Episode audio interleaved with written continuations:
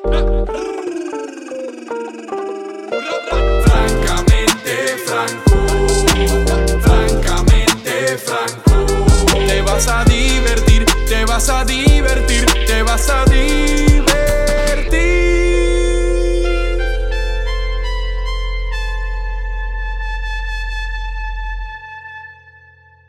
Otro episodio aquí de Francamente Franco. Tenemos aquí en la casa a, si no me equivoco, la personalidad favorita de la casa Micheo Ramírez de Arellano. Posiblemente mencionamos el nombre de Alexis Zárraga, acá Macetaminofen, como 18 veces al día. De y verdad. siempre lo mencionamos en la luz más positiva del mundo. No, o sea, antes de mencionar lo que queremos decir después de tu nombre, siempre hacemos eh, el preámbulo de decir es la persona más buena gente que conocemos. Ok, ok.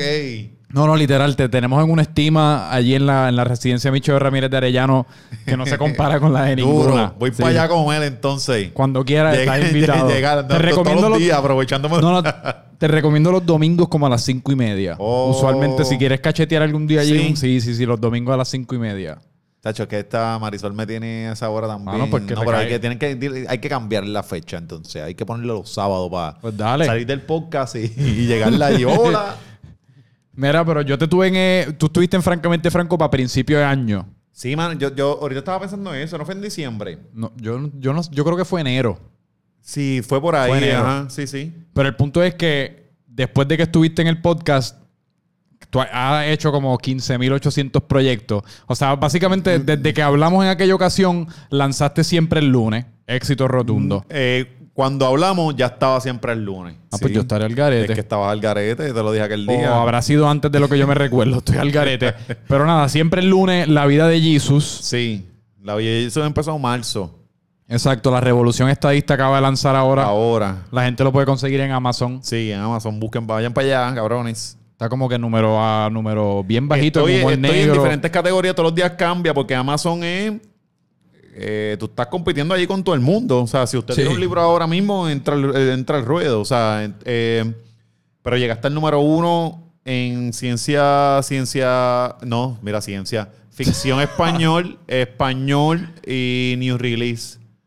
En Dark Humor, ahorita chequeé, estaba como, estaba como 10. Pero Dark Humor overall de Estados Unidos, de lo que hay son un chorro de gringos. Sí. No hay libros en español en esa categoría. Te- yo estoy allí metiendo mano. ¿Qué carajo es el humor negro?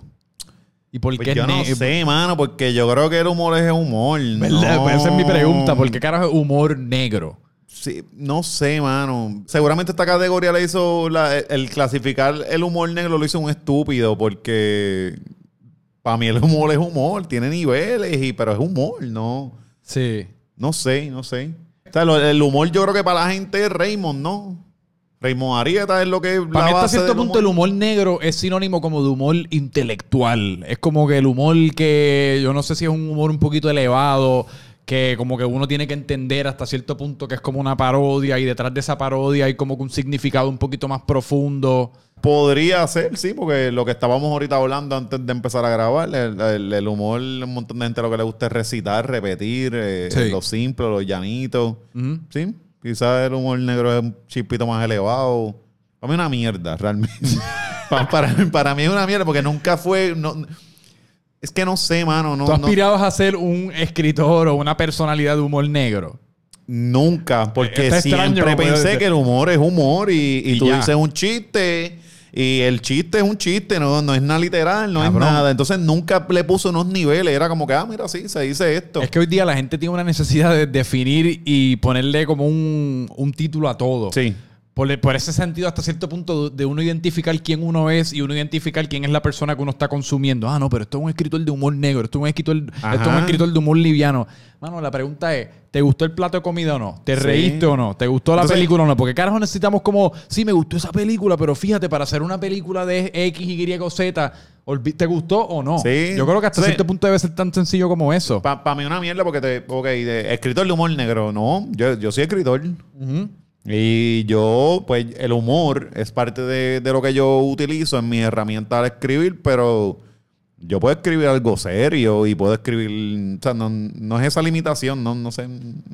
Y entonces, aparte de eso, pues, eh, escribiste La Casa Sin Papel. Sí. Digo, la escribí, me la, la cambiar. El resultado final no, no, no fue, no fue el, el Escribiste mío. la primera versión. Ah.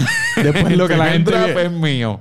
¿Por qué? Este, ¿Cómo fue ese proceso? No, no, eh, recuerda que escribir para teatro no es lo mismo que escribir para un libro. eh, ¿En, qué se diferencian? Bueno, hasta lo que se puede hacer en escena. Porque, por ejemplo, yo no puedo, yo puedo... Un ejemplo. eh, yo tengo un personaje en Colbao, ¿verdad, Marisol? Un personaje que era en Colbao.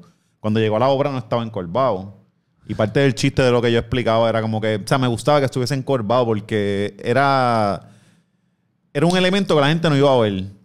O sea, que no, no- no iba a esperar. Como que, puñeta, espérate. Sí, sí, hay gente jorobada entre nosotros. ¿Qué pasó? O sea, Sí. era un elemento que quería traer para que la gente hiciera como que shocking, pues, pero que eso- eh, quizás eso es difícil hacer en escena. ¿Todavía existen los jorobados en realidad? Bueno, Marcano. Héctor Marcano es, es uno, Francisco Zamora es otro. O sea, sí. Los jorobados son personajes como míticos, pero uno no los Sí. ve por ahí en el día a día. Sí, Batia, Eduardo, Eduardo Batia.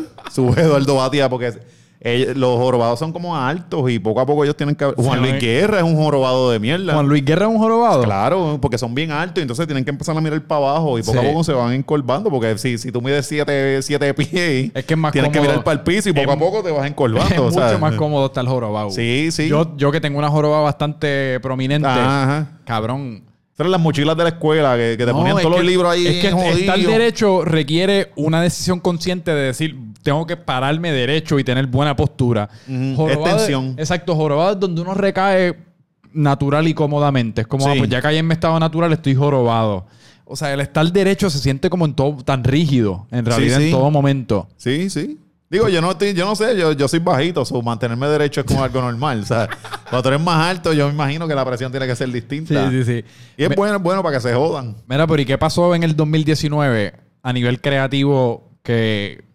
Digo, porque tú siempre has sido una persona con un output creativo bien cabrón, pero en est- este año en particular he notado el output como Sí. ha estado surreal. Pues es que yo llevaba tiempo en que quería dedicarme a crear.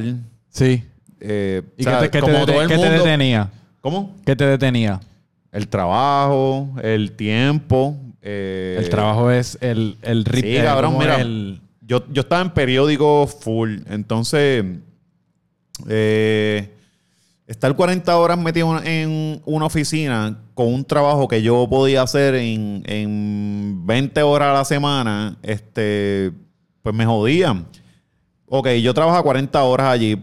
Yo, yo, yo llegué a tener un turno que era 7 a 10. Este, 10 a 7, que diga, por ejemplo. Y ya las dos, mi trabajo ya estaba hecho. So, yo tengo todas las horas del mundo ahí para comer mierda. Entonces, mucha gente se recuesta de eso y dice, ay, pues hago mi trabajo rápido y me, me recuesto y tengo y me robo cuatro horas de trabajo. Pero yo, yo, yo estaba perdi- perdiendo el tiempo y lo Sí. sentía bien, cabrón. Llegó un punto en que em, cuando yo estaba en metro, yo miraba la ventana y los quiero muchísimo y estoy súper agradecido de la oportunidad. Todo, o sea, still trabajo para metro desde de, de otra faceta, pero yo miraba a la ventana y yo, coño, yo ya yo terminé mi trabajo de hoy.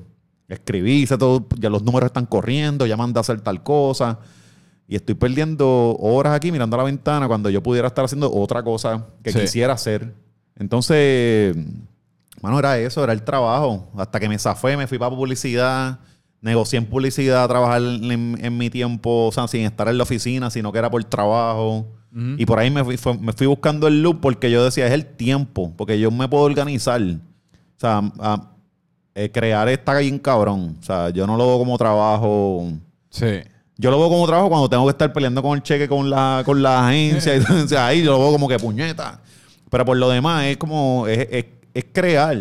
Sí, es que en muchas ocasiones crear no se siente como trabajo, pero coger esa creación y traerla a la vida sí se siente un poquito como trabajo. Por ejemplo, yo me imagino que hasta cierto punto ya la parte de publicar tu novela o hasta cierto punto de ver la obra de teatro en el teatro y ya cuando hay tienes que vender tickets envueltos, tienes que enviar Sí, la- eso- tienes que enviar los libros o lo que fuese, ya todo eso es lo que se siente un poquito más lo- es lo trabajo, que es trabajo, exacto. La parte de estar en tu casa, mano, fucking No. todos los días metiéndole par de horas a la, a la escritura, esa es la parte divertida. Esa es la parte divertida y frustrante también. Sí. Porque hay días que tú vienes y no tienes un carajo que, que escribir. No. Y se supone que tú te obligues, porque yo me obligo. Yo digo, no, no, saqué este tiempo para escribir. Aquí no es a comer mierda, hay que trabajar. Entonces... Ese es tu proceso. Sí, sí, es que me, me- la Marisol y yo hemos hablado 15 mil veces de esta mierda, de que la, la musa no es que va a llegar y tú empiezas a escribir y de momento terminaste una novela en dos horas. Cabrón, si No, tú tú- esperas que la musa llegue, tú vas a estar esperando el resto de tu vida. Ah, la musa te puede llegar y la musa te puede llegar a las 2 de la mañana y tú vienes a una nota, a nosotros nos pasa un montón, Marisol y yo estamos hablando todo el tiempo y ya llegó esta idea, apúntala. Y a veces es una idea bien mierda para el carajo, pero a veces es una idea que uno dice, oh, buena. Sí. Entonces es decir, espérate, voy a coger este tiempo para escribir sobre esta idea y la voy a trabajar. Yo lo veo como un bloque. un- el tallador tiene es un bloque de madera y alguien quiere hacer un santo. Ajá. Pues poco a poco. Tú tienes una idea en tu mente, pero esto es poco a poco. Ahí a tallar, la, te- la cagaste aquí, ya no va a ser tan grande como tú querías. Ahora tienes que achicar. Entonces el- es así, pero te tienes que obligar, tienes que sacar el tiempo para hacerlo Sí. porque no, no, no llega de otra. Y ahora que, ahora que te lanzaste, quisiera haberlo hecho antes. Sí, full. Esa es una parte, pero entiendo también las otras porque, cabrón, yo tengo 36 años. Tampoco es que yo, yo soy un chamaco. Sí, y- sí, sí, que hay otra- Sino que también le- el proceso que pasé era necesario. En, porque aprendí de un montón de medios, de toda la cosa. Yo he estado súper cabrón que a los... Yo escribo desde, desde siempre, o sea... Y eh, hu- hubiese sido ideal que a los veintipico temprano hagan boom, pero realmente eh, no sería lo que soy ahora. O sea, era necesario pasar por eso, aprender, ver la que había y toda la cosa, plus este, seguridad, cabrón, también. Porque mm, yo llegué un tiempo, a, a mí, yo sea, tuve suerte y, y estoy agradecido con Dios y con la vida de que a mí me cayeron los trabajos, yo no fui, llevé resumen. O sea, me- me- a mí me buscaron. Sí, sí, sí. Entonces, este me enseñó lo que eran los medios, toda la cosa, toda la cosa. Aprendí de publicidad en Metro mismo. O sea, era necesario pasar todo ese proceso para aprender, porque son cosas que ahora mismo yo utilizo. O sea, todo, todo eso que, todas las cosas que aprendí en los medios que trabajé y toda la cosa, yo ahora mismo la utilizo, pero a mi favor. Todos los que han trabajado en publicidad y en esa, esa cosa, dicen, diablo, está cabrón, este, tú crear algo y dárselo a, a la empresa Sí. y ya no tiene tu nombre ni nada de esa cosa. Pues yo, yo pasé por eso. Una pregunta que te quería hacer, porque todo lo que tú haces se siente bien tú. O sea, tú tienes, tú tienes una voz bien única y hasta Sí. cierto punto yo trabajo ahora en redes sociales, dentro de un estudio de diseño, lo que fuese, y pues en muchas ocasiones ven que uno puede ser creativo a nivel personal, como que Sí. tú puedes ser creativo dentro, de lo que- dentro de lo que es la voz de Alexi. Pero a ti no te costaba trabajo ser creativo dentro, dentro de lo que es la voz de una compañía de publicidad para un cliente. Sí, Son dos monstruos completamente distintos. y a veces yo para eso como que siento que no, tengo como idea alguna. No, yo también. Yo también. Cuando a mí me tocaba crear para, otra gente era, ok, es que yo lo veo desde este punto de vista, pero ¿cómo tú se lo explicas al mismo cliente? Toda esa Sí. cosa. Entonces es una mierda. Bien cabrón. Porque tú dices, yo quiero hacer esta cosa, pero no es. O sea, pa- pa- el, otro ojo no lo va a ver. No. Si lo hago de mí y lo presento, lo pongo con mi marca, dicen, ah, eso es chévere. Pues carajo, quiero hacer eso mismo, pero dame la libertad. Y, sí, son dos, con lo que tú dices, son dos monstruos diferentes, sí. Sí. Oye, y lo de la novela de la Revolución Estadista fue una, idea. Tú escribiste una- un cuento corto en el 2016. Sí. Entonces después ahora convertiste ese cuento corto, ese cuento corto y del final pues le añadiste toda esta historia que lo convertiste en una novela. Eh, la Revolución Estadista empezó en, en 2016 con un cuentito ahí que yo subí. Yo no sé. ¿Tú te acuerdas dónde empezó la revolución? ¿De dónde salió la idea? Yo no ni, ni recuerdo dónde empezó. La cosa es que yo hice el. cu- Sí, pero antes de eso, el, el, el génesis de, de la historia, yo ni lo recuerdo bien. Yo- lo que sí recuerdo es que yo vine, monté la, la cosa. Entonces el- se lo enseñó a Marisol. Marisol le dice: esto, esto le falta al cuento. sí. Tienes que meterle más. Lo pulimos más. Zumbé el cuento y fue un palo. Este, eso fue. Yo recuerdo que yo, yo lo tiré hasta para la convención del PNP. Ajá. Porque quería jugar, jugué con eso y todo, de Sí. que ah, boom. Y entonces la gente estaba bien volada con la historia, toda la cosa. Lo dejé dormir. Quería hacer la precuela de esa historia, de ese pequeño cuento. Y Marisol me dice que no, que lo haga novela. Recuerdo cuando me dijo, no, ¿por qué no lo haces novela? ¿Por qué no lo aguanto y lo haces novela? Y yo empecé a escribir al principio eso. Lo, lo dejé dormir. Y ahora lo retomé en agosto. Sí, terminé la húmeda en julio, agosto retomé. Y a meterle por ir para abajo. O sea, eso nació en 2016 y lo retomé tres años después, En agosto ahora. ahora, y lo terminé. ¿Y tú en un mes escribiste una novela? En un mes y pico. En un mes. Sí, fue mitad de agosto que le empecé a meter y la terminé en septiembre, que esa fue la fecha límite que. Que tú te, auto, Sí. que tú te Sí, autoimpusiste. porque es que te, lo te tienes que poner fecha. Para tú escribir, te tienes que poner fechas, decir, mira, de aquí a aquí, porque. Es Bueno, la pero, forma- pero a- al contrario de eso, uno escucha un, la, cuando yo he escuchado entrevistas de estos autores americanos, de estos bien famosos, que todos tienen como que su super filosofía esta Sí, bien sí. hipster y la pendeja, y ellos están fucking años Sí, escribiendo una novela. Porque y tienen se van a dinero- una- se tienen una- dinero pa- Y se van a una cabaña en el carajo y se levantan todos los días y todos se toman tés extraños y bailan Porque fucking había algo diferente, era que el editorial te ofrecía a ti y te decía... Un tú- avance. te, te- eso es una. Y te filmaban, te decían, mira, eh, quiero contigo tres libros, dos libros, pero habían chavos, pues, porque eras bueno, demostraste. Ajá. Pero ahora los, los escritores de ahora no están para eso, ahora las editoriales no van a llegar, ahora tú tienes que autopublicarte. Tú autopublicaste. Ajá, yo me auto, yo autopubliqué en Amazon y de Amazon ahora lo voy a llevar, tenemos una- unas negociaciones con, con unas librerías y toda la cosa. Pero, que Pero- es la versión digital lo que la persona compra en Amazon. No, y papel. En papel. Ya papel, ya tú te publicas, ya tú tienes que hacerlo todo. Tú le sometes a ellos algo y esto es lo que hay, tú te publicas. Pero antes no, entonces ahora mismo... Pero ¿y por qué tú anuncias como que ahora viene el paperback, por ejemplo? Porque se tarda más. La versión digital de, sale en 24 horas. Por eso te digo que La versión en papel sale como en 72 horas. Ok. Entonces, esa es la, esa es la cosa. Antes te, da- te pagaban y te decían, mira, para que escribas, toma este chequecito para que escribas y tú vives y pagar los biles y, la luz y el agua y puedes hacer, y- puedes beber té y hacer tu proceso creativo todo calmado. Pero en mi caso no es así. En mi caso yo tengo que estar trabajando haciendo esta cosa, esto y esto y esto, escribiendo para allá, a la misma vez que estoy escribiendo. Entonces me tengo que poner fecha, porque a la misma vez así es que tú mantienes un flujo y vienen los pagos. Hey. O sea, es este. Es fecha, hermano. Yo, yo lo estoy viendo esto como, como si fuera un, como un daddy yankee. Daddy no la deja caer. Si tira un palo tras otro palo, tras otro palo, sigue, sigue. Cabrón. Esa es la que hay porque la única forma de todo ahora mismo. Daddy está reciclando la misma canción con ¿Verdad? distintas La- lo noté con la última canción. Sí. Pero. Es la misma canción Y la gente con estaba celebrando. Era, para mí es Shaky Shaky. Sí. Para mí el- la otra nueva versión de Shaky Shaky. Shaky Shaky dura, esta como es Sí, que, te lo voy a partir o lo que sea. Sí, es que está- es está- la misma canción, le cambian el ritmo un poco y él cambia el, coro. Sí, sí. Coño, Yo vi el video de ayer y yo, fucking, Daddy, cabrón. Él nos lleva cogiendo pendejos Sí, no, está cogiendo pendejo. Pero la mierda es que está cabrona porque uno dice eso, pero al minuto 1.37 estás meneando el trasero. Estás, estás prendido. Estás prendido. ajá. Pero, la- pero el tipo no deja trabajar. No. Y tira un palo tras otro y Sí. anda él mismo, pero un palo tras otro. O sea, Sí. él se puede tirar y él tiene un nombre y sigue trabajando. Entonces, yo lo veo como con, con esa cosa de trabajar, trabajar, trabajar, trabajar, tirar algo nuevo, tirar algo nuevo. Porque es lo que va a mantenerte corriendo.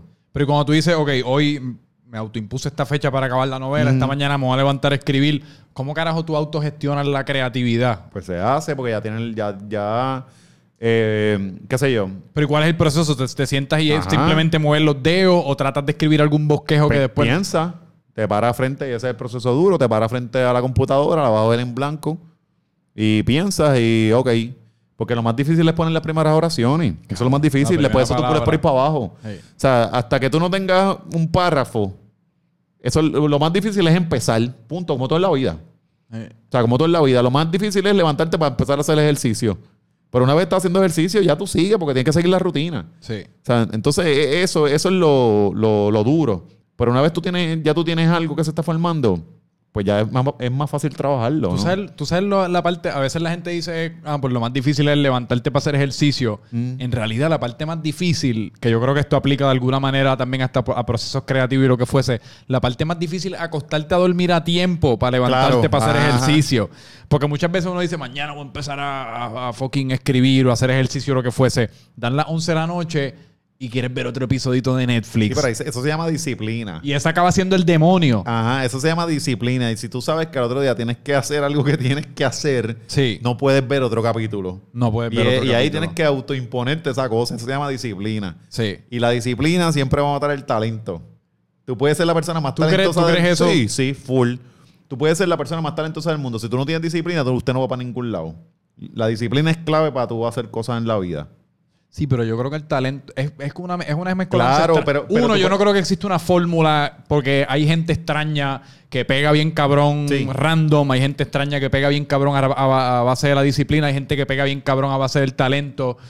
Que yo no creo que hay una necesariamente una fórmula como prescrita, pero a tu punto sí siempre que por, eh, por lo menos la vez que las veces que yo siempre escucho entrevistas de las personas que son exitosas, Mm. siempre tienen como ciertos hábitos relacionados a la disciplina que son lo- los que yo internalizo y estoy tratando de aplicar a mi Cabrón, eh, busca cuánta gente ha pasado por los medios y por la música y por todo que son talentosos. Un montón.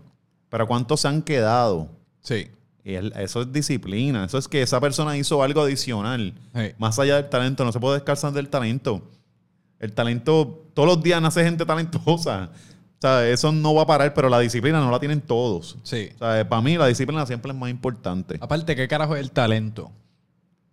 Pues yo no sé, porque tú puedes tener tal- el talento también hay que pulirlo. Tampoco es como que tú hiciste algo genial y se dio de una. O Sí. sea, no sé, ¿verdad? Sí, pero yo no. Yo no sé si yo necesariamente creo, o estoy hablando mierda ahora, estoy como un poco perdido en mis pensamientos, pero esta pendeja como de talento, o yo creo que hasta cierto punto todos nosotros tenemos habilidades distintas y habilidades extrañas, pero es simplemente encontrar tu público. En muchas Claro, ocasiones la ajá. parte difícil y hacerla. Sí, de acuerdo. ¿Y cómo se diferencia el proceso creativo de escribir versus el del podcast? Eh, el podcast es más improvisación. Escribir, el proceso creativo de escribir, tú, yo puedo escribir un blog y borrarlo. Porque, pues, ¿por qué no? Porque no tiene sentido en la historia que estaba construyendo, porque me fui en un viaje y carajo estaba pensando aquí. El podcast es improvisación, es ¿Ustedes lo hacen improvisado? Sí, nosotros no, nosotros lo que lo que lo que eh, Marisol brega con, con el rundown, acomodar los temas, darle por ir para ¿Tú, abajo. tú- tú preparas el rundown? Sí. eh, bueno, yo cojo los temas porque yo voy toda la semana apuntando temas. Marisol es la que los organiza y los ata. Pero que tienen un rundown, ok, mira, primero Sí. en el bloque A queremos ta- atacar este tema, en el bloque B Sí, este, sí. en el bloque C Eso es lo este. único que nosotros hacemos para que tampoco, qué sé yo, si tenemos 10 temas, tampoco es que vamos a empezar hablando de Rolandito. No, o empezamos hablando de un chiste y terminamos hablando de Rolandito. Y el, y el podcast se acabó apagado. Todo el mundo como que diablo. Toman eso en consideración. Claro, porque tú tienes que irte, a- irte arriba. Hey. Entonces, Pero y este, a la, a la hora de preparar esos temas, ¿cuánto toman en consideración los temas que a ustedes personalmente les interesa versus los temas que ustedes entienden que van a jugar mejor con la audiencia? ¿O es un balance entre los dos? es, es que usualmente si el tema se le puede sacar, yo creo que nosotros nunca estamos pensando ni siquiera en la audiencia, sino en cómo, cómo atar la historia, cómo se amarra. Y si tenemos la información y podemos hablar y fluye, fluye de la cosa, pero no, no hacemos algo con una, No, no. con una pretensión de... Es que es- esa es la chulería. Sí, es que cuando uno... to- ah, y esto Porque- puede sonar medio pendejo, pero a la, yo creo que a la que uno empieza a tomar a la audiencia en consideración, uno como que pierde un poquito. Porque estás haciendo algo para Y los es- demás, no, es lo que tú tu- quieres hacer. Y está en tu mente, estás constantemente dudando lo que estás haciendo. Esta es la decisión correcta, esta no es la decisión correcta, en qué dirección lo llevo. Y esa autoduda a veces en un podcast que, eh, o sea, se mueve a las millas. Sí. Por más que uno piense que no se mueve las millas y uno tiene la ayuda, en el caso de ustedes de, de cinco personas, uno tiene que pensar rápido, uno tiene que estar auténtico y genuino. Sí. para mí es otra cosa. Para mí, yo siempre, yo siempre lo digo, eh, eh, eso le digo a Sol, que para mí los sábados cuando voy a grabar es como, yo, me, yo, ten- yo siento el mismo feeling que sentía cuando yo jugaba baloncesto. Sí. Que era ir a la cancha, tú no sabes lo que va a pasar, tú vas con todo lo que tú tienes, Pero puede que ese día sea un desastre, o puede ser que Cabrón. comas culo. Y entonces yo lo veo con, con- con esa cosa. Entonces me pompeo todos los sábados que, que voy para allá para grabar. Es como que, puñeta, ¿cómo se dará hoy? ¿Cómo estará? Y siempre, siempre digo como que, puñeta, que todo el mundo luzca cabrón. Eh, que, o sea, que, todos nos quede hije puta. O que, o que yo sea el más mierda de hoy. Pero vamos, o sea, yo quiero que quede cabrón. Entonces Sí. tengo ese fuego que, te- que lo sentí en la cancha, mano. Y, No, y y, si- otra y- cosa. y similarmente a eso uno lo siente en el momento también. Una vez se siente, Sí. diablo, hoy estamos clonky, hoy estamos tirando Sí. a Chipbeger al aro. O a veces uno siente como, diablo, la bola se está moviendo, puñeta. Me la dieron en el poste, la anoté, se la pasé a Sol, Sol acaba de meter un, un- un tiro de tres bien cabrón, se, acaba de mira, don- se la acaba de donkear. hay, hay- hay veces que yo, yo pelo con Sol y después, de momento estamos así y Sol, me- Sol- eh, no estamos en la dinámica natural. Tú dices que pelean antes. Sí, sí, por cosas de nosotros. Acuérdate Sí, que sí, una pareja y o sea, es, mi, es mi pareja y mi colega. O sea, eh, que, que, que hay a veces que, que hay unas cosas que se cruzan sin querer. O sea, no, no- no es- Pues la cosa es que, que hay veces que nosotros no estamos en, nuestra, en nuestro estado natural y yo, yo, yo estoy, "Mm, se está sintiendo esta tensión. Y quizás los demás no lo están sintiendo No. un carajo, pero yo sí lo estoy mangando. Entonces Sí. yo me cohibo acá.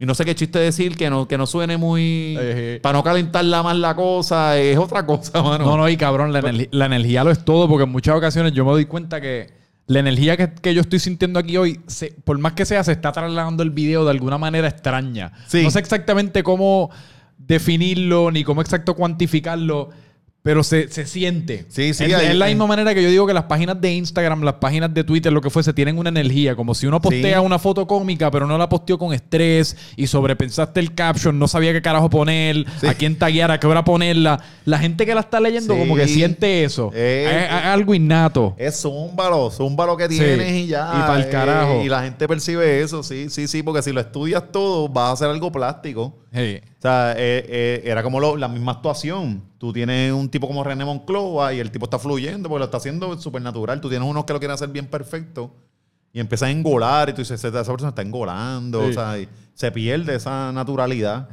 Mira, y cuéntame acerca de la vida de Jesus, ¿cómo empezó eso? Pues Jisoo empezó, fue, fue un... eh, yo siempre tenía interés en saber cómo la gente, por qué a la gente le gustaban los stories. Le digo a Marisol como que, coño, yo siempre tengo este interés por, eh, es por saber, porque me parece bien pendejo los stories. O sea, me... me- Pero a la misma vez es un, es un campo bien cabrón, porque es donde, la, lo- es donde la que mayoría de la atención. Después que lo descubrí, digo, diablo, esto tiene un potencial para esta, esta cosa, pero volvemos. Yo, yo tenía ese interés de, de descubrir qué carajo era esa mierda. Entonces, un día yo tenía un, un juguetito de que me regaló mi hija de un Dancing Jesus. Que tú lo, empezabas, tú lo empezaste a postear random. No, pues yo empecé, yo dije, "Da- déjame eh, poner una canción de Yao y a la máquina, ponerlo a bailar reggaetón bien chévere, a ver cómo la gente, a ver qué carajo, para vacilar, porque me estaba vacilando la gente, porque la gente, este, eh, ponían, salían ellos, ah, de momento una comida, de momento otra cosa, y yo decía, ¿qué carajo la gente quiere hacer con esto? Porque no, eran fotos realmente lo que estaban posteando, un momentito. Entonces, este, pues nada, yo vengo, tiro, tiro a Jisoo, lo pongo a vacilarme, pero era vacilándome a la gente que, que hacía, que bailaban bien pendejos y Sí, esto. sí. Es como el nadie. Muchachas en Instagram, el boomerang que salen bailando. que uno dice, ¿por qué ellas hacen eso? es que. O sea, No, pero la ¿quién- mejor pregunta es por qué yo estoy viendo esto. Ah, sí, Porque uno pero- después como un pendejo te levanta y lo primero que chequea son los stories. No, pero, pero, pues, exacto, se salió alguien, pero tú no sabes lo que va a tener. Y de momento sale alguien así, tan, tan, y yo, ok, ¿qué se supone que sienta con esto? Ese es mi punto, que tú sí sabes lo que van a tener. Pero estamos adictos y seguimos cayendo. Pues bueno, yo, yo, por eso era que me metí, porque no entendía. Ajá. Y entonces entro y lo que veo es mierda. Sí.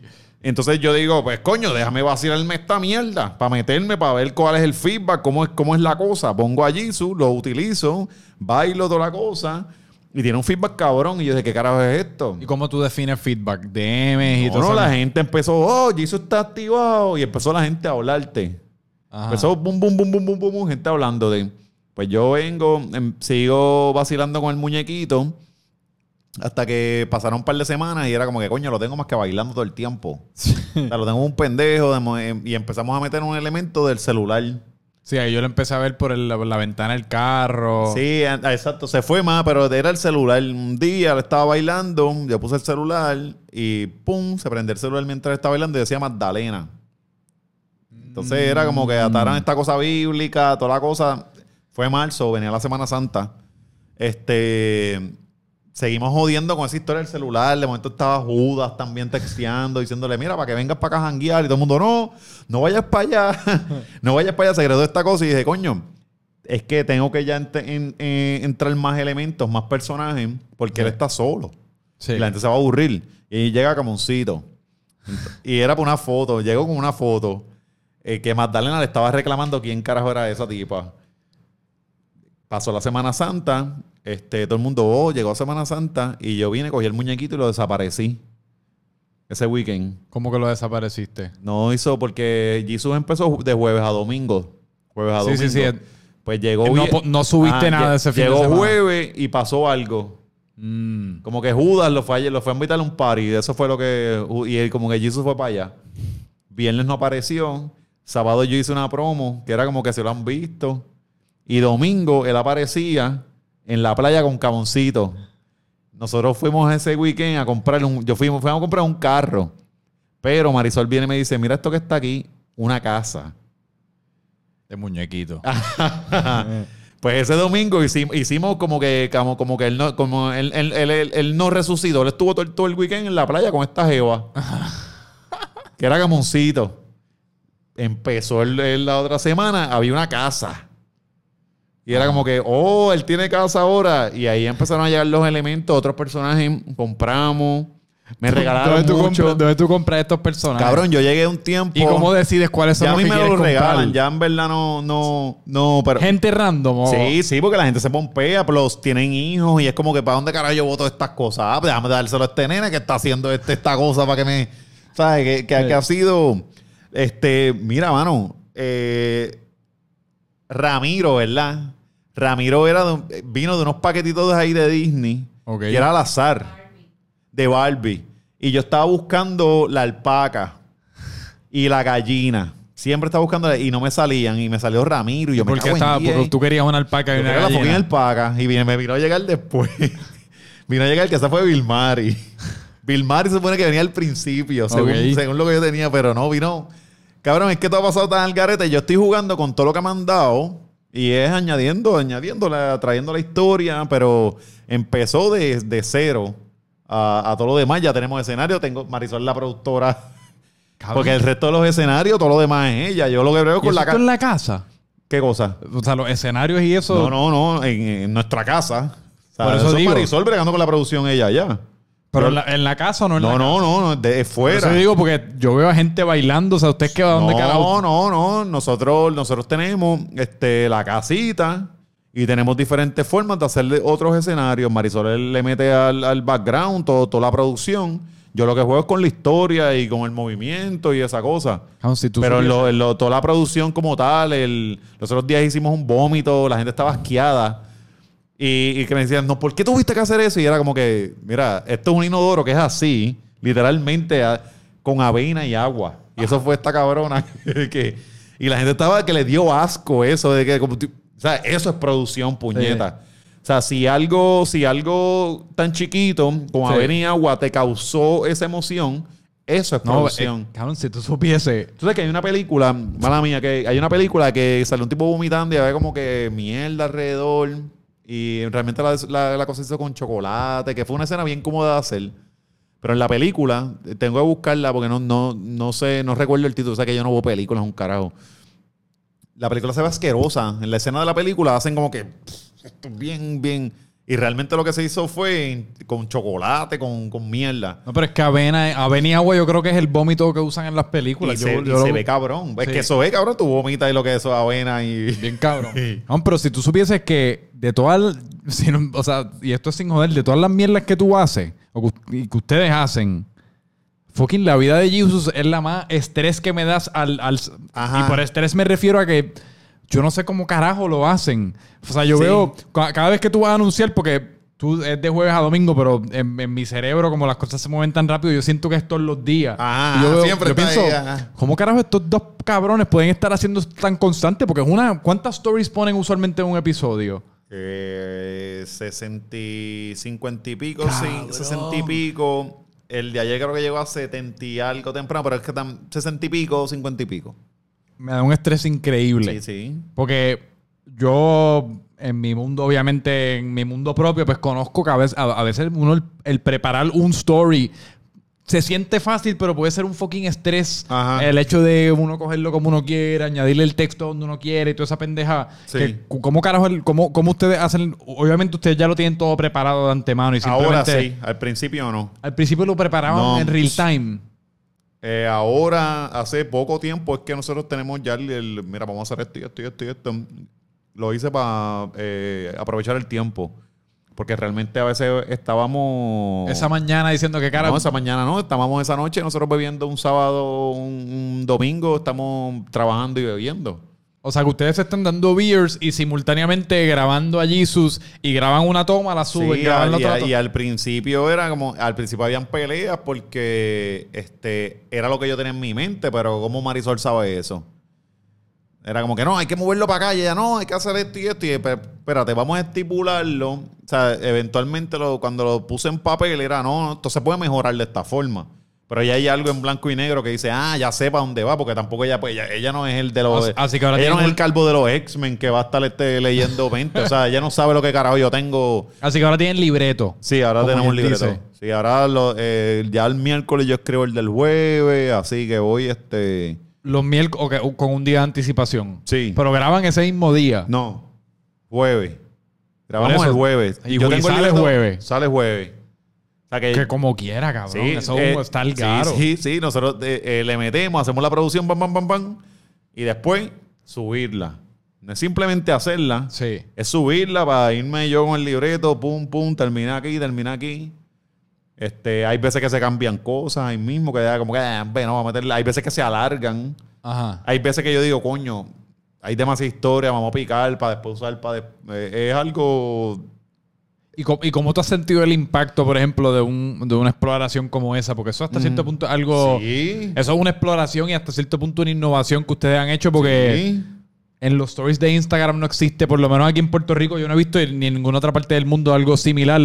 ¿Cómo ustedes han sentido el impacto a nivel de, no sé si las interacciones en las páginas de ustedes Bueno. o, o sea, cómo ustedes, o sea, cómo ustedes cal- eh, cuantifican el impacto de, de la vida de Jesus? Para mí, para mí, yo creo que Jesus vino a validar el, el que, en mi caso, verdad, que el que yo creé. Jesus vino a, por, porque, una, no, eh, estaba el podcast corriendo, ¿verdad? Pero Sí. no todo el mundo este, le mete a los podcasts, porque todavía es un terreno virgen, la gente cree que es radio, no es Pero me radio. vuela la cabeza la Ah. cantidad que hay hoy día. Hoy por hoy, yo me meto en Instagram y cada veo como 100 más todos los Sí, días. sí, y está bueno. Este, ahorita estaba hablando de eso en, en otro sitio donde estaba, que lo, lo dije, que, y que salgan todos los que tengan que salir. Fuck Porque it. eso es expresión y estamos teniendo una- unas herramientas que hace 30 años atrás hubiésemos querido tener. Sí. Yo venía con la idea de, de hacer este un programa de radio online, que era lo que se llamaba antes, desde el 2010 con la letrina. Eh, Y había un proceso cabrón para tener que hacer eso, tenías que. Era un peo. Y ahora que sea tan fácil hacerlo, está súper cool. Este, anyway, la cosa es que no todo el mundo todavía entiende la cosa de los podcasts versus la radio. Leer, que, que es lo que yo eh, es lo que yo hago, este, no todo el mundo lee. ¿Cuánto tú lees? Ahora mismo no tengo tanto tiempo. Bueno, yo leo todos los días, obviamente, periódico. Siempre, siempre busco un lado para leer. Siempre, siempre, siempre. Es- pero que me siente a leer. Pero libros, ¿te disfrutas también Ah, como, ah, me leo un Claro, libro a al mí, me, mes es que a mí, me encanta- a mí me gusta más leer que escribir.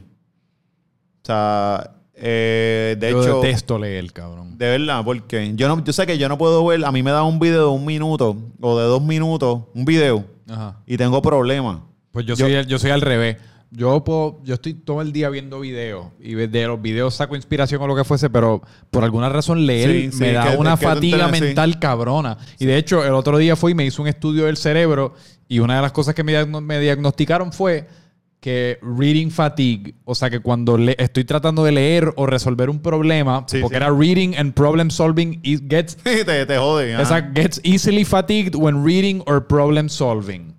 Y en la realidad yo empiezo a leer y automáticamente tengo que leer ese párrafo siete veces, me pierdo. Sí, sí, sí. no sí. lo entiendo. Pero ajá. Pues a, a mí, desde chamaquito, siempre me ha encantado leer de, de- de toda esa mierda. Anyway, la cosa es que a la gente, no, no a todo el mundo le gusta leer. Jesus es visual. Jesus es visual. Y es una historia, ahora se ha extendido y eso, pero una historia relativamente corta. Entonces la gente empezó a ver otra cosa de que, espérate, Jisoo es un tipo que se cree gánster, eh, sale en armas, eh, todo, todo el mundo, no hay nadie bueno, no hay un personaje que tú digas, diablo, este, este es el bueno de la historia, no hay nadie bueno. Esto es una historia de un barrio, aquí todo el mundo se está matando, el otro... Pero es Jesús, que es la Ah, mejor parte de Pero todo. no, pero la cosa es que ya la- de, desde un principio ya la gente estableció eso. Al No, no, principio yo, me yo atacaban entiendo, pero porque no Jesus deja, es de ser, boricua. no, deja de, no deja de visualmente ser un muñequito de Claro, Jesús ajá. que le No, añade a la comedia. Al principio me decían, no, que si estás jugando con Dios y yo, coño, si tu Dios me mide 3 pulgadas y dice Made in China por debajo, pues chéverón. Está pasado. Porque yo, yo, yo tengo un muñequito, yo, yo aquí tengo un muñequito, yo no tengo Sí. a Dios aquí. Porque si no, lo que le, le pidiera es como que, por favor, dame dinero, dame millonario. Sí, y no estaría poniéndote a bailar como un pendejo en, para el mundo. en- pues, hermano, pues la cosa es que al hacer eso, la gente ve algo visual, se meten en la historia, la historia es bien boricua. Pueden identificarse, ven ahí como que, diablo, este parece el títere del barrio, que era un bacalao. Entonces se metieron. Entonces llegó un boom de gente, cabrón, de que decía, ah, mira, en verdad este tipo puede hacer esto.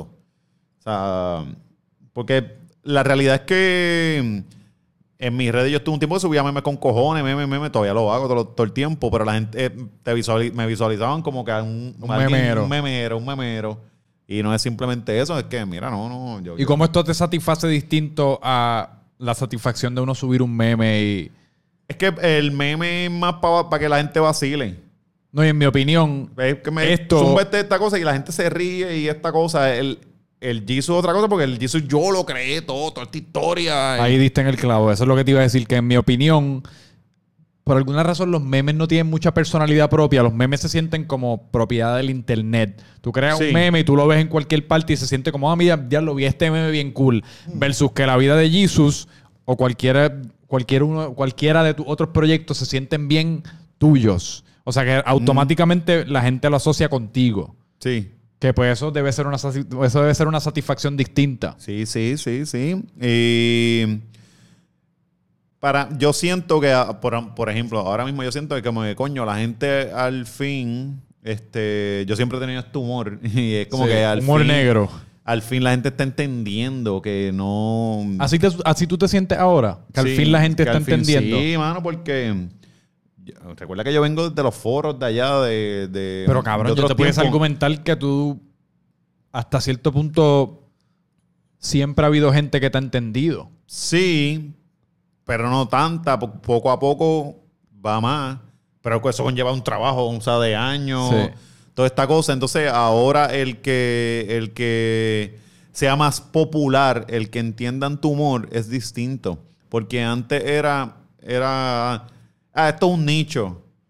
Esto que tú haces, sí, sí, sí, está chévere, esto es un nicho, pues, es para un corillito, pero yo decía, coño, pero ¿por qué tiene que ser para un corillo esto? O sea, cabrón, tú hablas con cualquier persona por ahí y te dice un comentario bien malintencionado. Sí. Y yo, yo siempre pensé, yo, diablo, la gente, la gente es más cruel de lo que realmente se proyecta.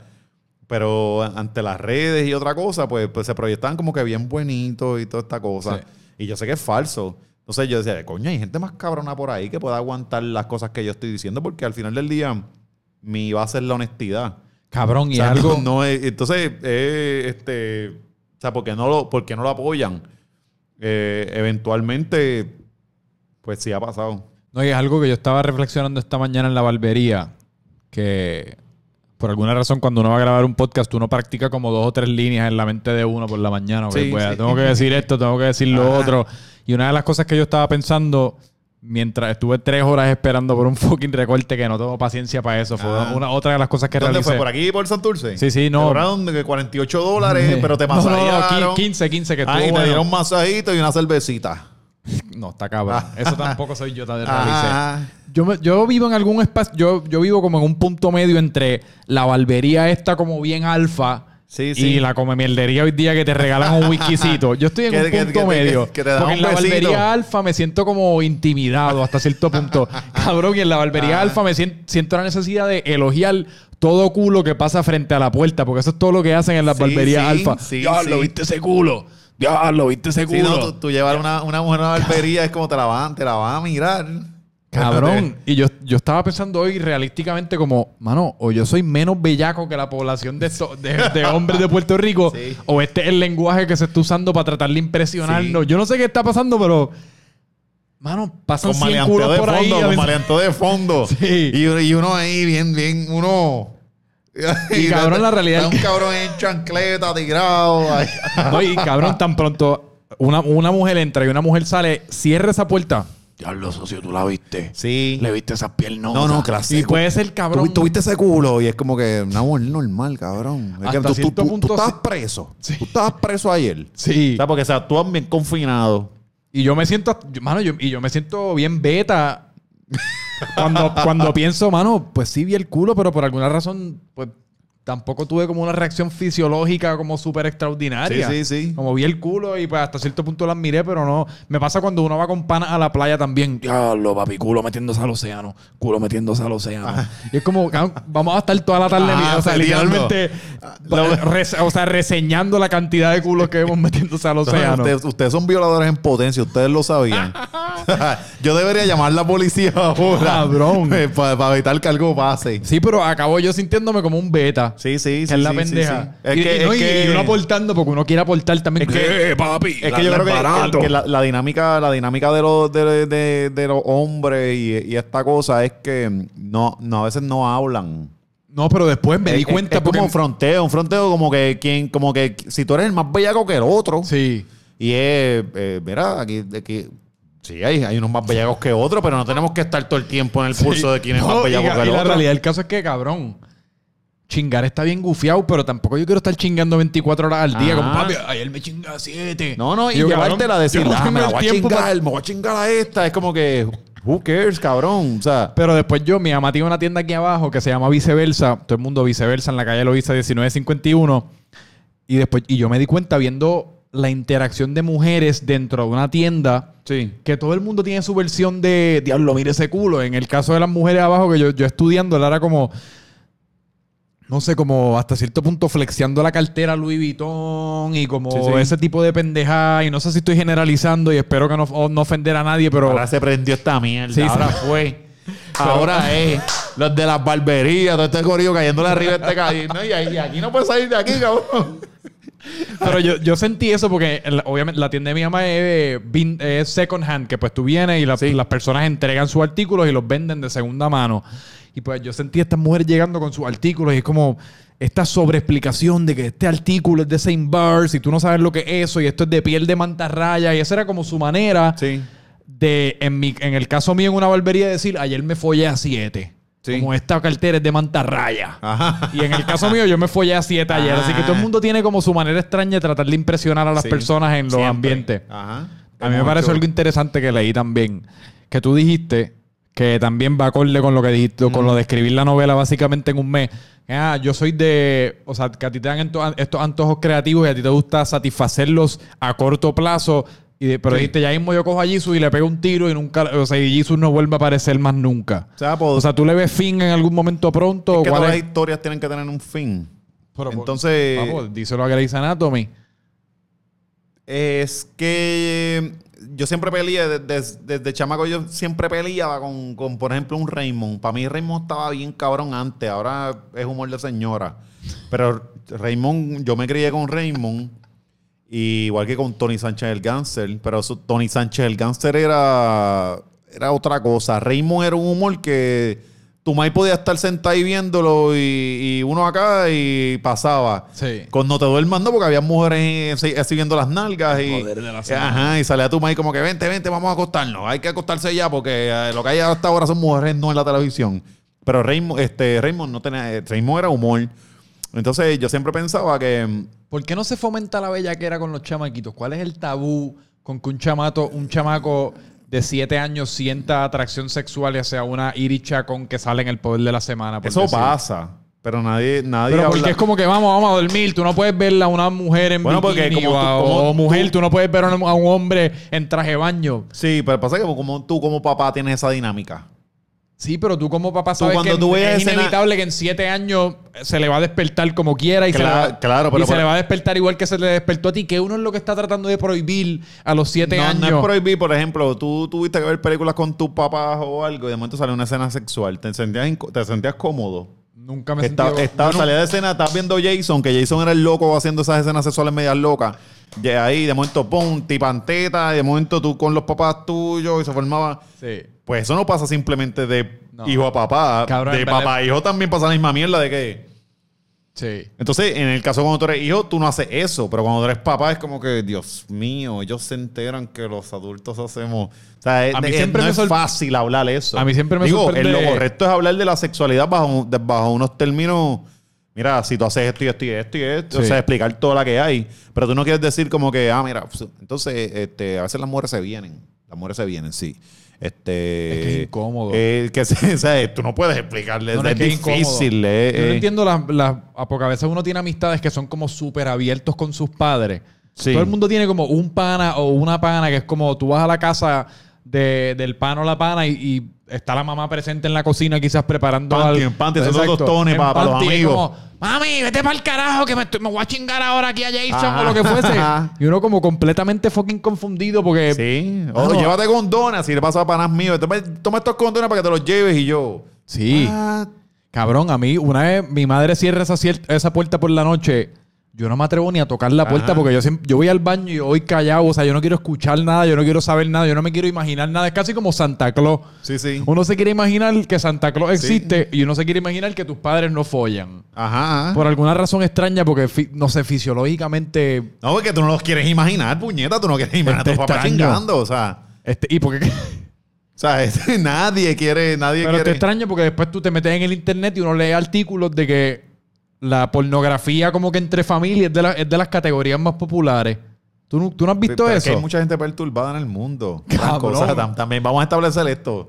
O sea, eh, hay, hay- hay mucha gente perturbada. Ahorita estábamos hablando fuera de, de cámara Ajá. de, lo, de la belleza versus los feos. Que en Puerto Rico hay más feos que lindos y en el mundo hay más feos que lindos. En Pero nadie quiere tocar ese tema. No, no. to- todo el mundo quiere ser lindo. Yo creo que ese tema se puede tocar de dos maneras. El primero es que, obviamente, Puerto Rico, la gente piensa que tiene personas lindas por la carta de presentación, como todos los países. Pues la carta de presentación es las Miss Universe, Sí. los artistas que salen de aquí, las modelos, etcétera. Eso es lo que el resto del mundo ve. Porque obviamente el resto del mundo no está, no, no está viendo aquí en la calle Loíza hoy. Sí, sí. Ni las personas que están aquí con nosotros. Los de la Eh, calle lo vi. Sí, como que no están aquí con nosotros, ¿me entiendes? En el barrio, jangueando. sí, sí. Simplemente están viendo pues lo que nosotros queremos que vean. Igual que las mujeres de Colombia están viendo que lo que nosotros queremos que vean y los artistas. Nosotros vemos a Maluma, no significa que tú vas a Cartagena y todo el mundo se ve así. Está un chorramellado allí, un chorramellado allí, así, Igual que aquí, tú no, vas a ver un chorro de ellos. Y Sí, ya. sí, sí, sí. No, de ellos, cabrón. En la Loiza soy, somos así nosotros. Sí, ¿verdad? Sí. Pero... Tú estás diciendo lo de albería. Yo te- tú, tú, tú estás diciendo que te sentías beta. Y yo tengo un truco. Bien beta. Sí, no solamente pasa que yo, beta. tengo, yo tengo un truco, cabrón, porque como, como mi nariz es mancha y mis boquetes son manchos, yo rápido me paro como... Mm, Y me quedo en posición estilo así, abriendo los rotos de la nariz, pues nadie se mete conmigo. sí. Sí, pero tú estás bien jodido. Yo profundizo la voz. Sí, no, no, y tú estás bien jodido. Tú te ves whitey, whitey. en una barbería, de- tú te ves whitey, whitey, whitey. ¿Qué es lo que- Tú tienes que estar sintiendo la presión de que te, te recortan cuando les da la gana. Cabrón. O sea, que le pasan un No, turno y él ahí, no, es que, que él, él hizo el turno por teléfono. Así O te sea, con es beta como soy. que- Yo fui ayer y estuve dos horas esperando y me, tu- y me fui porque dije, diablo, estos cabrones. No, no, dos horas. Y fui hoy y me preguntaron, ¿tú no viniste ayer? Sí, pero es que me tuve que ir, ¿viste? Porque no me atendieron. no, pero en verdad cuando me preguntan, ¿y qué tú te vas a hacer hoy? Papi, eh, un feitcito con la una y medio, un, cerquillo. Flow Bueno, títere, sí, flow uno- títere. Uno le tira la vocecita de Sí, radio. sí, sí. Cerquillo una y medio. Tienes que decir cosas como que no, no, yo soy, yo soy ahijado de Papo el Carnicero allá en. Empezar a mencionar bichote, pero de la puñeta que están muertos ya para que todo el mundo, ah, mira. El sobrino de Papo el Carnicero, que es como que, oh Cabrón. shit. Y tú no te has fijado que todos los bichotes tienen una profesión después de su nombre. Es Sí. como Sí, sí, sí. Al- Álamo el barbero, Papo el carnicero, sí, sí, sí. Tony el electricista. Sí, O sea, los sí, bichotes sí, es todos- que, es que eran las formas antes de a poner, a etiquetar. Eh, acuérdate que las comunicaciones ahora ya para nosotros es bien fácil este saber quién es quién. Ajá. Pero antes de tener que era una forma de taguear gente y eran los apodos. Y Mm. los bichotes necesitaban. De hecho, los bichotes antes tenían unos nombres cabrones. Sí. De momento de, se llaman peluche, muñequita. Esa, esta es bi- bien, ahora nos jodimos. Nos Hasta cierto punto Nos te vas a pon- tirotear ahora. Los, los- pero hasta Tenemos todo el mundo encima. Bien. Hasta cierto punto unos nombres medio feme, como que medio... Sí, sí, sí. Era como- como que. como- es como tú no te has fijado a veces que Quizás eran irónicos, Que ¿no? como que lo- los bichotes y, y las personas así como que uno identifica como más calle. Tú nunca has eh, o sea, estudiado el trato que ellos tienen uno con el otro, que hasta cierto punto es como medio o no, no quiero, no quiero decir homosexual, ¿cuál es la palabra como homo? Es Sí. como, bebé te llevo, ¿viste? Ahora. Ah, eh, Ahora. be- Bebé te llevo, en verdad, abrazo, ¿oíste? En verdad, y en, en- en inglés está más cabrón, I fuck with you, I fuck with you, baby. Es como... En- lo dicen en- Sí, en inglés se comunican de esa manera y hasta cierto punto es como una, es una comunicación que tiene un elemento bien Sí, sexual. Sí, sí, sí. Homoerótico. Homoerótico. Esa es la. Si dije homosexual, esa parte la voy a borrar porque yo estoy cagado. No, no, no, no, pero es que estamos, estamos Mano eh, arriba como si fuera un eh, asalto. eh, esto es este, ¿cómo es que se llama? homoerótico. Yo sabía que tenía homo, pero una vez ya uno se va por la vía de homo, ya no te puedes parar después de homo, tienes que decir algo después. Así que pues sexual. Uno, uno homosexual. o sea, una camisa bien homosexual. Y era, no era eso, no era eso. Ay, cabrón. Mira, y- Sí, sí, pero es verdad, es verdad lo de Baby. Por eso ahora los Exacto, lo de ahora Baby es clásico. Dice Baby, tú sabes que mi amor. Y yo, yo veo dos hombres diciendo mi amor. Y era como que.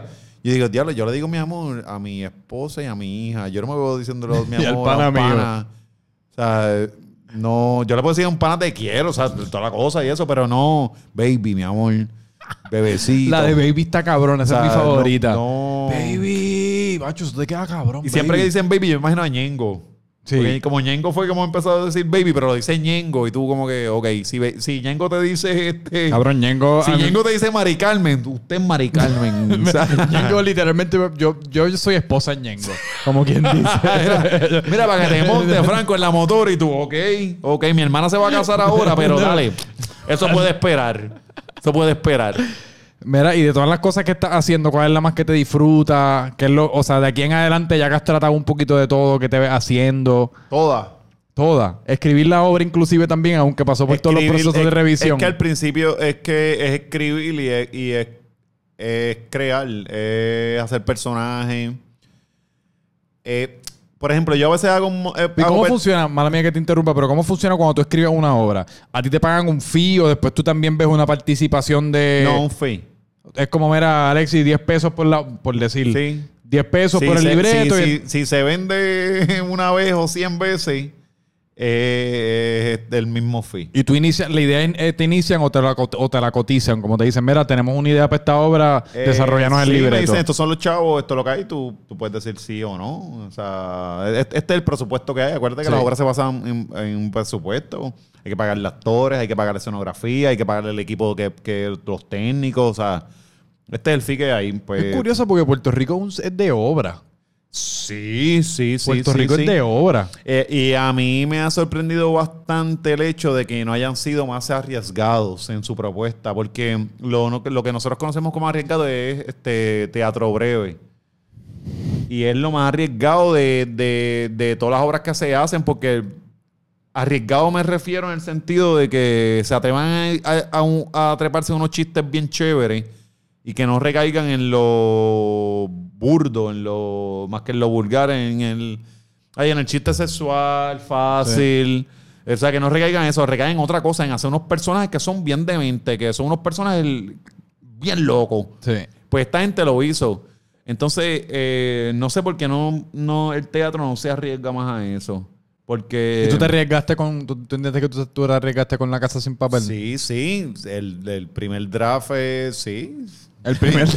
Eh, sí. Te así, de mucho, ah, pero así de mucho te lo cambiaron. Eh, la mitad, ¿verdad? Más, más básicamente como un 30%, 35%. ¿Y tú eres precioso con tu trabajo en el sentido de que eso te encabrona o tú, tú dices, mano, mano, me están pagando? Bueno, sí, porque es mi nombre. Porque es tu nombre. y es mi estilo. Sea, sí. Y volviendo a que tú tienes un estilo bien fucking Claro, particular. ¿sabes? Si, si, si yo vengo y escribo algo y de momento, este... O sea, yo no le voy a escribir eh, una obra de atención, atención. No. O sea, a mí me dicen, mira, sí, yo puedo escribir algo bien pendejo, sí, para nenes y toda la cosa, pero eso no soy yo. No. Entonces, pues sí, al final del día hay un... Pues coño, este no es mi estilo. Pero es parte del teatro, porque en el teatro son muchas cabezas pensando sobre una idea y añadiéndole y cambiando y lo que funciona, vuelvo. Yo me estoy iniciando en esta cosa. O sea, los duros son ellos y van a ser... Sí, ah, pero Va, va- va a picar acá en lo, lo que funciona. Y yo estoy súper cool con eso y entiendo. Este. Pero como tú dices, los duros son ellos, pero por no porque los duros son ellos, pero porque yo no puedo ser un duro también sin, sin haberlo hecho. Es como, yo no sé si a ti te pasa, pero a veces mientras más cocineros hay en la cocina, más frustrante se pone hasta cierto punto, o más o menos uno se disfruta el proceso. En porque el ejercicio de escribir, sí.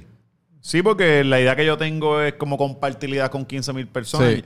Yo, a mí la vida, Dios y la vida me, me regaló a Marisol bien cabrón. Y Marisol y yo estamos súper conectados.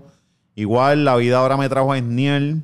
Y nosotros le decimos una idea y es como que... uf, Esniel es el que... Esniel Benique, el que nos hace la arte y todo lo que haga con nosotros de... ustedes hacen un Siempre. cojón de arte, te iba a preguntar. Sí, sí, Esniel, Esniel, Esniel. Eh, Es el durote y nos comunicamos de chola bien cabrón.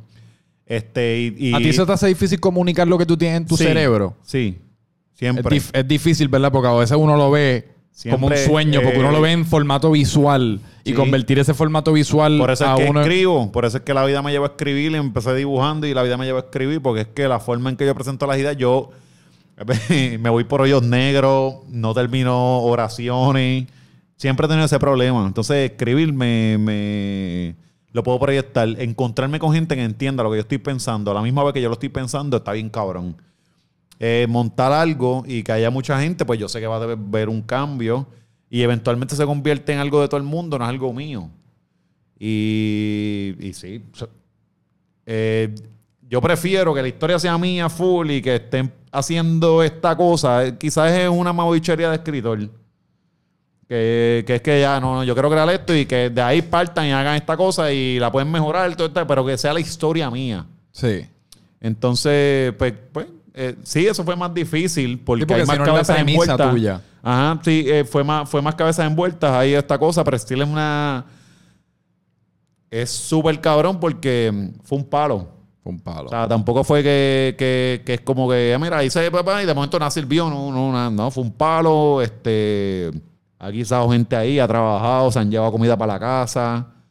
Y eso para mí vale un montón. sí. Este, pero por todo lo demás, a mí me encanta todo lo que estoy haciendo y todo lo que voy a seguir haciendo con, con todo el equipo y toda la cosa, mano. No quiero parar. Es que tiene un equipo cabrón. No quiero parar, no, mano. Y en verdad, te- eh, eh, sie- siempre le pedí a la vida que me diera la oportunidad de poder crear. De, de- pero uno siempre bien pendejo le pide a la, vida este- a la vida este momento especial en que todo se va a dar. Sí. Eso es falso. Tú tienes que crear tus situaciones. Entonces tienes que romper con algo. Sí. Se rompió con algo, se rompió con siempre el lunes, hemos empezado a correr ahí, ha tomado tiempo, pero hemos ido formando cosas y todos los proyectos que se han dado en Marisol y yo, o sea, en verdad está bien cabrón.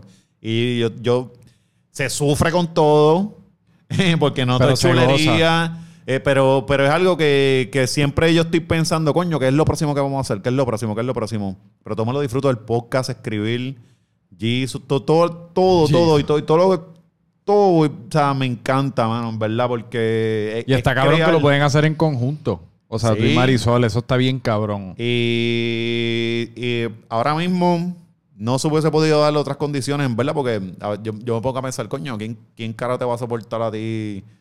Nadie, cabrón. Eh, eh, Porque cuando uno está en este trencito, Ajá. de lo único que uno quiere hablar, de lo único que uno quiere pensar, Sí, sí. es de estos proyectos creativos. Y si tú tienes una persona que no está interesada en ellos, Ajá. eh, y viceversa, o simplemente una persona que quizás eh, pues tiene sus propios planes y sus Y propias su propia industria y su propia porque- porque si estás con una científica, pues va a pensar para Sí, allá. cabrón, este. Ahí me pasa que yo estoy consumido. Es, es de la mejor manera que mis panas me dicen, estás perdido, cabrón. No es que estoy perdido, es que estoy consumido. Sí. O sea, yo en realidad yo no quiero venir aquí a, a reunir, a darme una cerveza contigo porque yo todo lo que quiero hacer es reunirme con las muchachas que están colaborando conmigo, con personas que están interesadas en todo esto, porque es lo único que tengo en mi mente. sí, y, como- y a- y así. Y desarrollar así ideas y cabrón, hay- básicamente no hay tiempo para perder. Sí. Mira, mano, nosotros, eh, Sol y yo, eh, antes, todos los sábados lo que éramos, íbamos para la playa. Y era nu- nuestro tiempo era la playa, por, Sí. por los trabajos que nos tenían ahí, era como la playa de escape, domingo eh, bebemos en casa, hablamos, vemos películas. Y en el proceso de vamos a hacer, vamos a hacer, sí, cuando empezamos a hacer ya esas cosas se cortaron. Fuimos a ver a la playa después de meses, este lunes pasado, después de meses. Nosotros yo creo que no tenemos un weekend libre desde marzo. Yo, yo estoy segurísimo que, que, que sea para nosotros de a comer mierda desde marzo. Es trabajo, es trabajo, es trabajo. Sí. Entonces, sí, nos reímos, todas le metemos y seguimos y de momento... ay, o sea, tú no te vas a encontrar alguien así que esté en ese mismo tren. Entonces, eso yo Se lo va a valoro un montón. contigo. Claro, porque a la misma vez, eh, una vez tú lo tienes montado el muñequito, todo el mundo va a decir que es genial. Pero a la vez que cuando lo estás montando, tú eres un loquito. Todos, eso- nosotros eso es somos unos loquitos hasta que hacemos algo que hacemos boom y esto dio el palo. Cabrón. es Entonces, eh, es fácil tú encontrarte una pareja que una vez tú lograste lo que tenías que lograr, diga, "Ah, yo quiero estar contigo. Fíjate, y es difícil pasar por ese proceso de ser un loquito.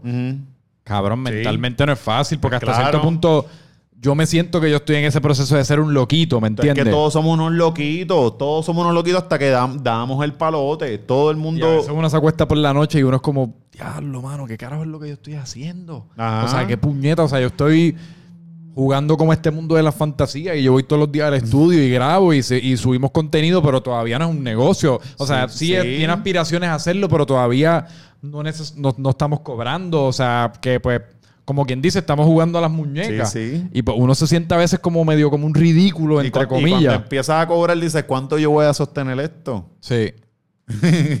Al principio yo sí, pero cuando empiezas a cobrar por ciertas cosas que estás haciendo creativa, que dependen de Sí. tu chola, no de una oficina. Y cuando empiezas a cobrar Dice- vienen otras presiones. Claro, y, em- y empieza, empieza la cosa de, mm, diablo, yo, yo, yo aguantaré esto un año, dos años, yo seré un fraude, eh, un fiasco. El síndrome eh, de fraude. O sea, eh, eh, va a pasar, eh, ese tipo de dudas va a pasar. A mí me pasa por, a mí se me activa a las 2 de la mañana. sí. A las ¿Tú 2 te de la mañana así el de tarde? cerebro, pum, viene me hace, ¿cuánto tiempo tú podrás? Si me fue, si me ha ido cabrón, Pero Eh, tú te acuestas, tú, tú usualmente te acuestas tarde. no, yo me acuesto temprano, yo no duermo. No duermes. Yo me acuesto, nosotros nos acostamos como a las 12, ¿verdad? Como tarde. Y a qué hora te levantas. Eh, depende. Pero cuando dices que no duermes, si te acuestas a las 12, que te levantas 5 o 6. Nueve y media ya, pero fue que no dormí, fue que me, levan- me vine a coger el sueño a las 4. O sea que... Mm. que tú te cierras los ojos a Ah, las 12, sí, pero te ah, duermes. A veces me viene, me pasa que, que, qué sé yo, cogí a las dos y media el sueño, boom, caí, pero ya a las cinco y media, seis suena la alarma para de Marisol. Sí. Entonces ya escuché y no estoy en un sueño Oye, tan el sol está por ahí por alguna Ah, parte. Entonces Marisol se viste, toda la cosa. Cuando se va, pues yo puedo tener dormir una hora más, pero no tampoco es que voy a decirle, "Eh, voy a dormir hasta la una de la mañana, hasta la una", o sea, eso no es así. Cabrón. De hecho, si duermo, si duermo que me quedé, qué sé yo, que me dio, te- domingo me fui bocado y me dio un hangover y me levanté a las 10, 10 y media, yo digo, ya perdí un montón de días. No, perdiste el día. Ajá, Uno se siente que uno ajá. perdió el día. El- lo- los domingos, que es que nosotros tenemos eh, tiempo para dormir, el, el levantarme a las 11 de la mañana o algo, yo digo, puñeta, es que ya. o sea, Es que tiemp- en los domingos tiempo para dormir acaba siendo tu peor enemigo. Sí. Por eso vaya si no estoy, si no hago nada el sábado, que usualmente no estoy haciendo nada, yo quiero estar en la cama a las 11, porque yo quiero estar ese domingo a las, a las 6 de la mañana despierto. Sí, para, sí. que el domingo me dure una fucking eternidad. Sí, sí. o sea, yo en caso de- me levanto a las 9, un domingo, 8 y media, chévere. Porque tengo el día para.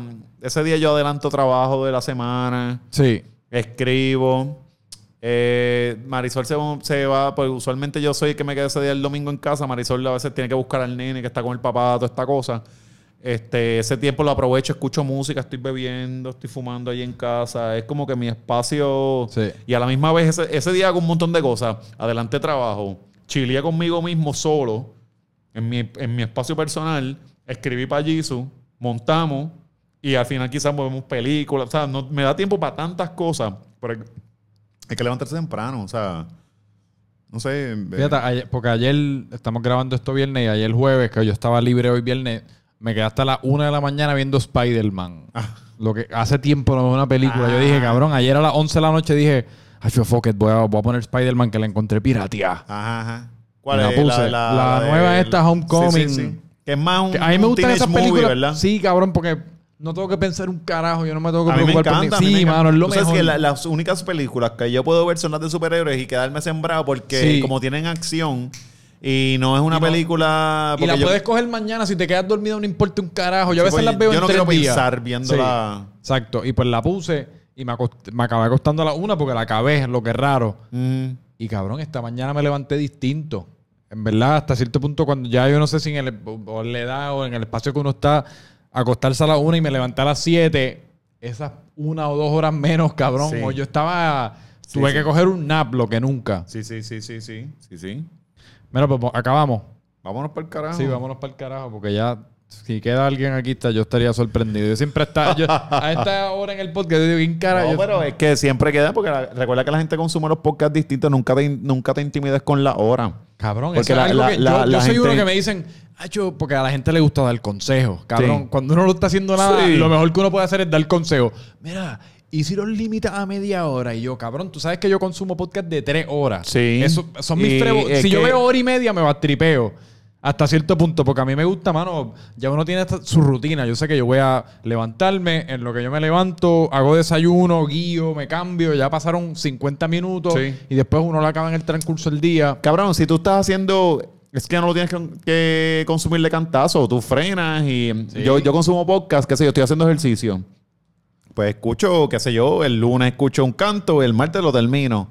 Así me voy a otro podcast. Si, si hay unos podcasts de media hora que yo digo, ah, coño, esto es muy rápido, pues tengo que buscar otro. Sí. O sea, así eh, eh, eh, es cuando te dé la gana consumirlo. No es de cantazo. Esto no es radio. No. No, es televisión que te lo perdiste y te lo perdiste. No, tú lo consumes hasta donde tú bueno, lo dejas ahí, pum, vuelve. Y esa es la está. chulería de eso.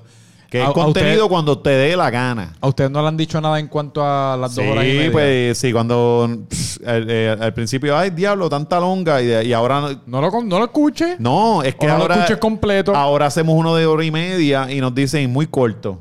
Bien, cabrón. Porque la gente se. la- el, La gente el se ser humano, el ser humano es un animal de costumbre. No solo eso, sino que el, el podcast en específico es... Se convierte parte de la rutina de las personas y, la Sí. gen- y, lo- y los podcasteros que uno, esco- uno escu- escoge escuchar, cabrón, se convierte en parte de la fábrica de quien uno es de una manera bien extraña hasta Sí, cierto sí, punto. sí. Porque es una relación bien íntima la que una persona tiene escuchando el podcast de ustedes o escuchando este o el que fuese. Sí, sí. Porque tú estás dentro de los oídos de alguien y es una, y es una experiencia bien insular. Yo escogí escuchar a a Alex y a Marisol los lunes y yo voy a estar dos horas y media con ellos aquí y en la mente yo me estoy imaginando sus interacciones, sus movimientos mientras ellos hablan y yo me estoy es- haciendo es la película. es como radio, es como radio, que es Sí. el teatro de la Pero mente. más todavía porque la radio a veces es, es en voz alta. El podcast es earphones. Sí. No sé, es, por lo Sí, menos en sí, caso, es, yo, que es una conversación. Cabrón, y yo me siento hasta extraño a veces escuchando podcast frente a las personas, lo que fuese. Pod- Podcast es casi como pornografía auditiva para mí. Es bien raro. Pero sí, vamos a, vámonos para el carajo. ¿Dónde lo- danos todos los blogs, dónde pueden Eh, escuchar, dónde pueden verlo. Siempre el lunes, importante, siempre el lunes en todas las redes, menos en Twitter. En Twitter siempre el lunes underscore. Eh, te estamos buscando, llevamos un año cazándote, no, no, no- no te hemos encontrado, pero te vamos a encontrar. Este, la vida de Jesus, síganla de, de jueves a domingo. Este, la casa sin papel, creo que tiene una función ahora en Cagua, eh, ahora en noviembre, no sé bien la información. Nunca, nunca la supe. Este, y lo más importante, la revolución estadista en lo. Mira, estamos partiendo los Amazones. Búsquenla en. Amazon allí, la revolución estadista. Estoy súper contento con el feedback que está teniendo. Este, estuvimos número uno. Le comimos el culo a, Mal- a Vargas Llosa. Me siento bien orgulloso. Gallosa. Mira, mira, va. me siento bien orgulloso de que, de que puñeta, mi primera novela le comió el culo a Vargas Llosa. ¿Quién es Vargas Llosa? eh, Vargas Llosa es un, es un escritor prominente. De hecho, Ah, él era el contraparte del Gabo, de Gabriel García Márquez. ¿De verdad? Márquez, ah, sí. Ellos eh, fueron amigos y enemigos. Mm. Eh, Sí, porque no puedes ser amigo sin ser Sí, enemigo lo que, pasó, primero. lo, que, lo que pasó ahí era que Vargas Llosa estaba en la izquierda y cambió su ideología y se fue a la derecha. Ok. Entonces eran como que los dos mejores escritores de este tiempo, pero uno se fue para la derecha y de momento Vargas Llosa se hizo el malo, pero se hizo más popular y mainstream. Mientras el Gabo se quedó siendo como que no, otro corillo que, que el Gabo es el Gabo. O sea, Sí, sí, sí. Al Gabo lo que lo salvó fue que se murió antes que Vargas Llosa. That's it, este, hasta cierto punto. ¿Por qué lo- no? Hasta cierto punto, si no un creativo. Bueno, pues tú eres- tú eres- a ti te gusta más Vargas Llosa por, por este, el Gabo. El Gabo se volvió, se Pero el murió. Gabo es Gabriel García Márquez. Ah, no, el, el Gabo, el, el Gabo lo que lo salvó fue que se murió antes que Vargas Llosa, exacto. Cabrón, en verdad. Es, que, es que estaban ahí. Lo mejor por que le premio y todo. Cabrón, lo mejor que nos pudiese pasar ahora mismo a nuestras carreras es si nos da un ataque al Nos corazón. da, Sí, no, pues si Ahora está- mismo, como que aquí. Cabrón, está, está, mira, Jimi Hendrix, Kurt, eh, Kurt Sí. Cobain, este, la otra loca, Amy... Amy Winehouse. Ah, al Club de los 27. Sí. Ellos tiraron unos proyectos, se murieron para el carajo y ya todo el mundo dice que son genios. Puedo- yo tengo Ya. 26, puedo planificar Planifícalo, como planifícalo. Y todas aquí las Sí. colaboradoras tienen 25, 26 que podemos planificar. Cabrón, pero tienes que hacer algo bien cabrón o va a ser una muerte en vano. O sea, si vas a hacerlo, hazlo, dalo, dalo todo. O sea, dalo todo. Un live stream. Pues, mano, pues, eh, puedo decir que le comí el culo a, a Mira. Eh, Aguántate esa. Abre paso para Maceta. Pues voy por ti. Él volvió otra vez al número uno. Este, no, pero estamos, estamos matando, estamos en, eh, eh, estamos Eso en par de categorías. sentir cabrón. Sí. ¿Verdad? Sí, sí. Y ¿Tú- tú- cuánta- ¿Cada cuánto lo chequeas? ¿Cada 25 minutos? Claro, mi nueva, mi nueva adicción es chequearlo. Estás sí. como yo con los Facebook, con las notificaciones de Facebook, que cuando Pues, tengo ay, tres ay, me emociono. No, eh, no, es que, es que es otra cosa, porque en Facebook por lo menos tú dices algo y lo zumbaste ahí. Aquí hay gente que te está pagando por, por este sí, contenido y es como que, oh, shit. Tal caro. Entonces, eh, y es chévere, no simplemente que, que, o sea, que lo compren y eso. Es que tú entras a unas categorías y pelear con una gente que en tu vida te imaginaste estar al lado, porque, eh, por ejemplo, en, en- en español de ficción está Isabel Allende. está- ¿Todavía? Sí, cabrón, sí, sí. ¿Ella está viva? Yo no sé si está viva. Yo no sé si Isabel está- Allende está viva. O sea, la escritora favorita Marisol. ¿Sabes? Pero- y es una... El Gabo y Isabel Allende. No, no, el ga- no, No, no, pero de no, no, pero el favorito. no. Sí, 100 años de soledad está cabrón. tú sabes que yo sí, yo nunca la he leído. Yo 100 años de soledad. Yo, tampoco. Todo el mundo dice, no, que... Y yo, mira, como yo no la he leído, yo no voy a hablar mierda. Hey. La tengo que leer y la tengo... Si en- tú me hubieses dicho que lo habías leído, yo también. no, yo te iba a no, seguir yo la siempre la gente antes decía, no, que Puerto Rico como Macondo y era, wow, wow, pero ¿cómo tú llegaste? Tú leíste, tú leíste 100 años de soledad. No la has leído, estás repitiendo, ¿verdad que sí? Pues Lo usted habla él- cuando... Él dijo en una entrevista, si no me equivoco, que Puerto Rico es lo más cerca del realismo mágico que él había encontrado. Pero es que, es que yo creo tampoco. Eso- no, eso no, no, tampoco. Pero lo, pero lo dicen. no, igual que también. No te lo, a mí, por lo menos mi maestra en, en, en la high school, eso fue lo que nos fue dijo. un disparate. Un email, ajá. Diablo. Sí, no, y realmente era un cubano el que lo escribió, pero se lo, se lo adjudicaron a. Sí. Diablo, me siento bien pendejo. Vamos a hacer un otro episodio para asesinar a la gente, de la literatura. Ajá. No, y coger a toda, toda la literatura Sí. puertorriqueña y barrerlo a todos estos culturetos. Sí. Bien, ha- hacer No, un- pero es que en verdad la literatura es... A mí me gusta la tuya porque es divertida también. Tiene un elemento divertido. Ahí se va, ahí para grabar.